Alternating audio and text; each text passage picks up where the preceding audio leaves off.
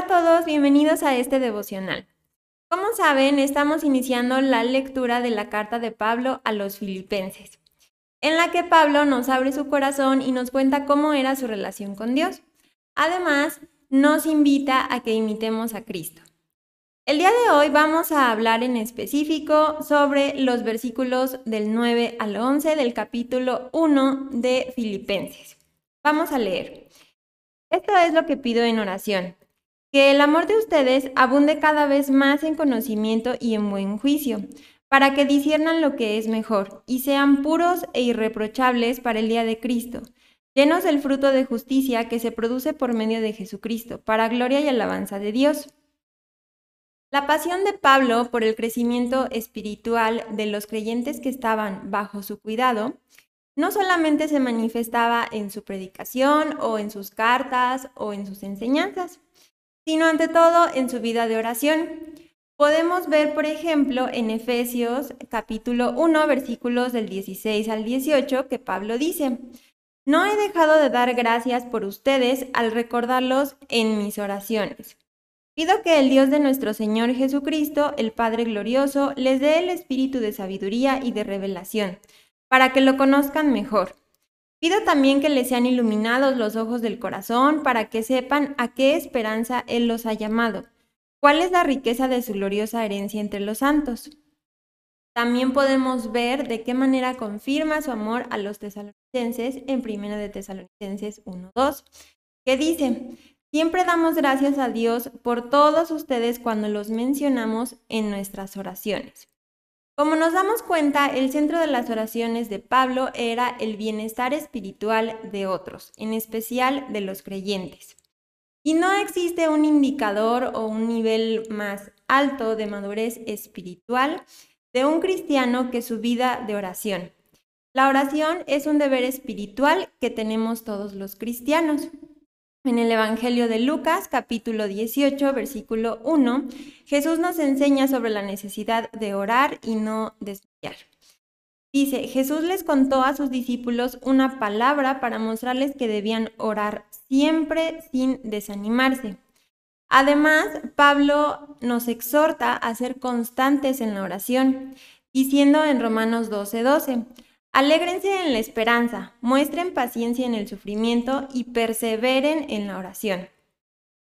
También les dijo a los filipenses en Filipenses 4:6, no se inquieten por nada, más bien en toda ocasión, con oración y ruego, presenten sus peticiones a Dios y denle gracias. También Pedro les ordenó a los creyentes ser sobrios al momento de orar. Primera de Pedro 4:7 dice así, ya se acerca el fin de todas las cosas, así que para orar bien, manténganse sobrios y con la mente despejada. Lo cierto es que las más profundas aspiraciones de un corazón lleno del Espíritu por la honra a Dios y la bendición de los hombres encuentra su expresión en la oración. Los verdaderos anhelos de nuestro corazón se van a ver reflejados en nuestra oración. Un corazón egoísta y superficial pues va a producir oraciones egoístas y superficiales. En cambio, un corazón centrado en la gloria de Dios y en su pueblo va a producir oraciones enfocadas a honrar a Dios, a glorificarle y a las necesidades del prójimo. Como hemos notado en los versículos anteriores, Pablo oraba sin cesar.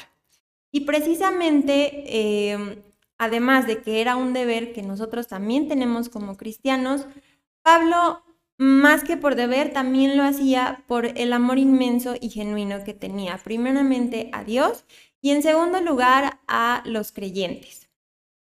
Si leemos de nuevo Filipenses, eh, los capítulo 1, versículos del 9 al 11, nos daremos cuenta que Pablo hace cinco peticiones específicas por los filipenses. Él en oración pide por su progreso espiritual en cinco áreas, que son las siguientes.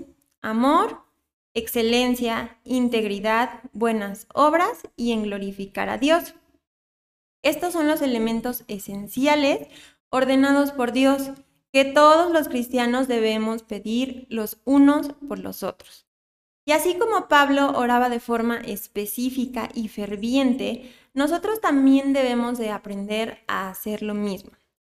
Eh, muchas veces podemos orar de manera muy genuina, de manera eh, con buenas intenciones, digamos, pero no alineados a la palabra de Dios. Entonces, es muy importante que eh, oremos todos los días y fervientemente, al igual que Pablo. Además de por ser nuestro deber como creyentes, también porque la oración se convierte en un arma muy poderosa contra el enemigo. Entonces, el día de hoy les voy a enseñar cinco pasos eh, que pueden realizar para orar de forma específica y ferviente. No desde nuestros propios deseos o desde nuestros propios intereses, sino desde lo que dice la palabra de Dios. Entonces, el primer paso es identificar las áreas de nuestra vida que más son atacadas por el enemigo o en las que vemos que estamos débiles. Eh, voy a dar algunos ejemplos. Eh, tu pasión. A lo mejor ya perdiste el interés por Dios, a lo mejor ya no te interesan las cosas espirituales, a lo mejor ya no oras o a lo mejor te has convertido en eh, tu oración en algo automático, dices lo mismo todos los días, ya es más un hábito, una costumbre. Em, segunda área que podría ser tu enfoque. Tal vez veas a una persona como tu amigo, como tu enemiga, tal vez te estés enfocando y estés gastando todas tus energías en luchar y en pelear con esa persona y no te has dado cuenta que estás luchando contra el enemigo equivocado. Eh, otra área puede ser tu identidad. Tal vez estés lleno de inseguridades, tal vez tienes baja estima, tal vez estás dudando incluso de Dios dudas de quién eres o de quién dice Dios que tú eres. Eh, otra área también puede ser tu familia, tal vez tu familia esté irse, tal vez en casa haya un caos, tal vez haya pleitos, discusiones, etc.